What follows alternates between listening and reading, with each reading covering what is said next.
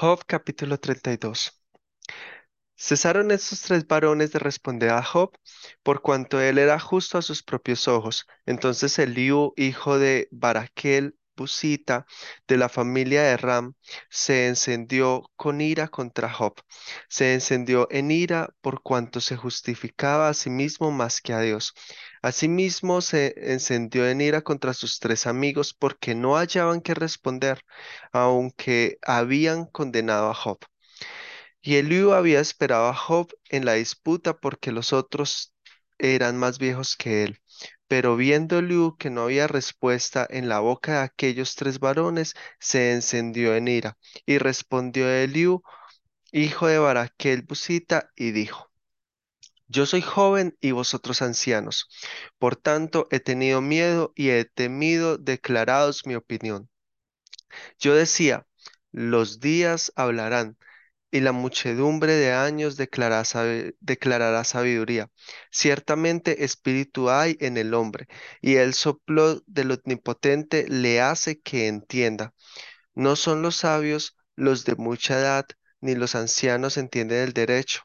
Por tanto, yo dije, escuchadme, declararé yo también mi sabiduría. He aquí yo he esperado vuestras razones, he escuchado vuestros argumentos, en tanto que buscabais palabra. Os he presentado, os he prestado atención, y he aquí que no hay de vosotros quien regardulla a Jot y responda a sus razones, para que no digáis, nosotros hemos hallado sabiduría. Lo vence Dios, no el hombre. Ahora bien, Job no dirigió contra mí sus palabras, ni yo le responderé con vuestras razones. Se espantaron, no respondieron más. Se les fueron los razonamientos. Yo pues he esperado, pero no hablaban. Más bien callaron y no respondieron más. Por eso yo también responderé mi parte. También yo declararé mi juicio porque lleno estoy de palabras y me apremia el espíritu dentro de mí.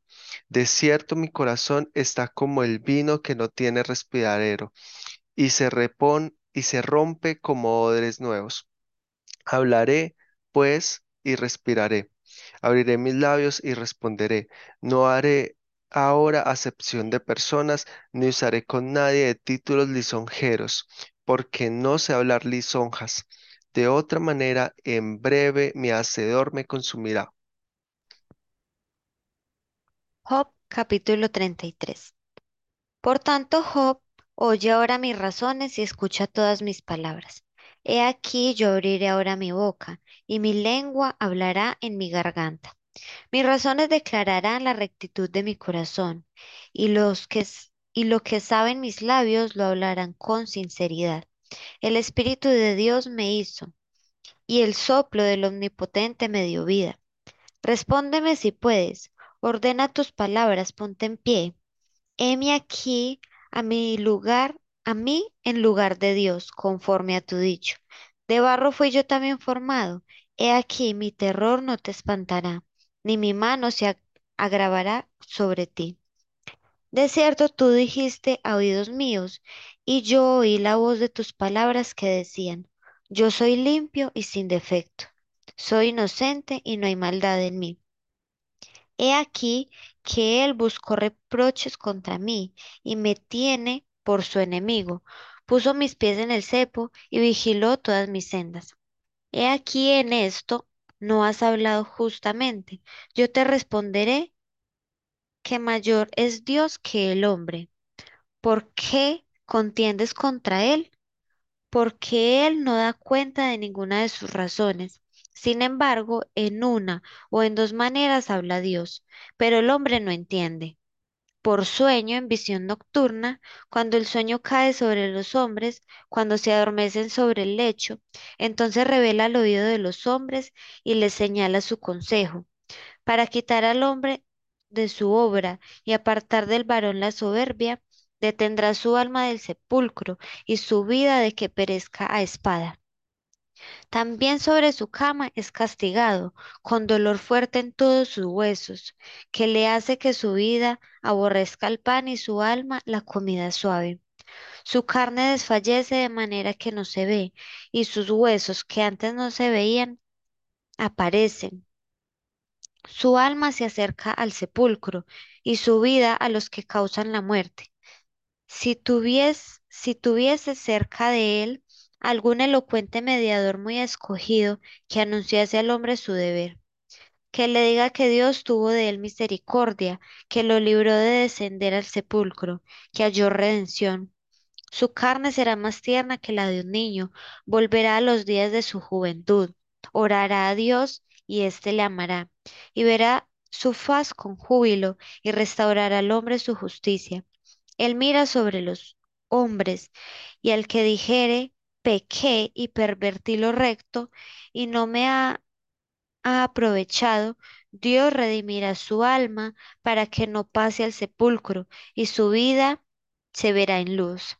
He aquí todas estas cosas hace Dios dos y tres veces con el hombre, para apartar su alma del sepulcro y para iluminarlo con la luz de los vivientes.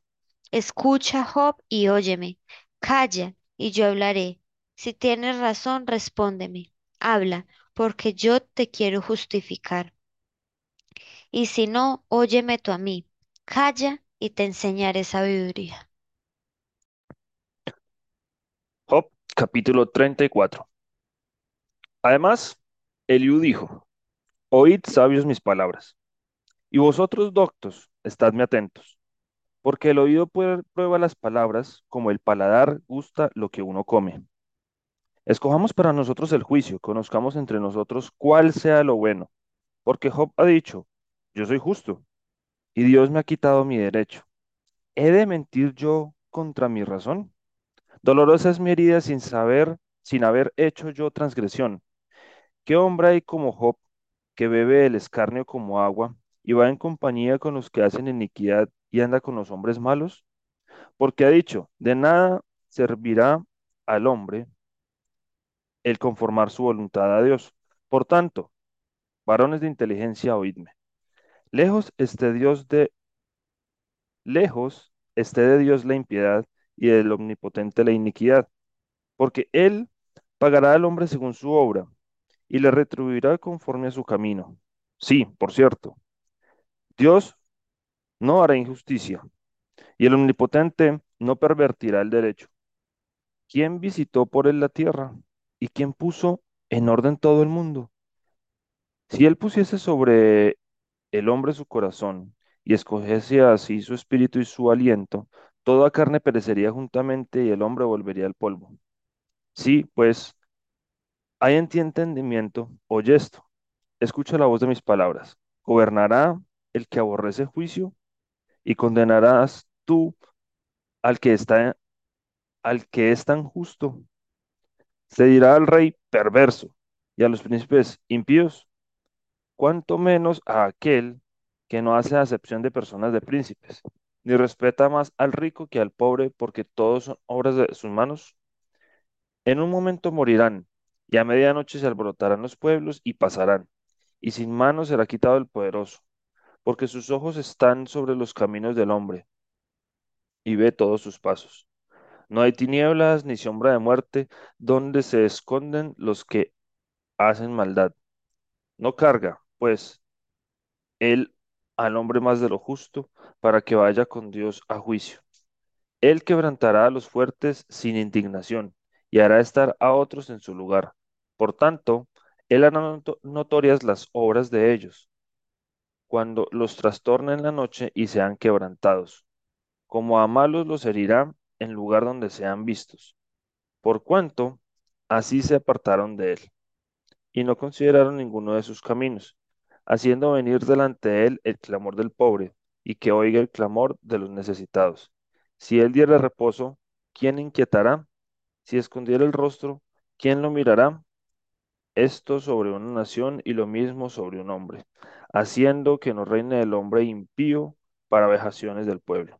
De seguro conviene que, siga, que se diga a Dios, he llevado ya castigo, no ofenderé ya más. Enséñame tú lo que yo no veo. Si hice mal, no lo haré más. ¿Ha de ser eso según tu parecer? Él te retribuirá. Ora rehuses ora aceptes, y no yo. Di, si no, lo que tú sabes. Los hombres inteligentes dirían conmigo, y el hombre sabio que me oiga, que Job no habla con sabiduría, y que sus palabras no son con entendimiento. Deseo yo que Job sea probado ampliamente a causa de sus respuestas semejantes a las de los hombres inicuos, porque a su pecado añadió rebeldía. Bate palmas contra nosotros y contra Dios multiplica sus palabras.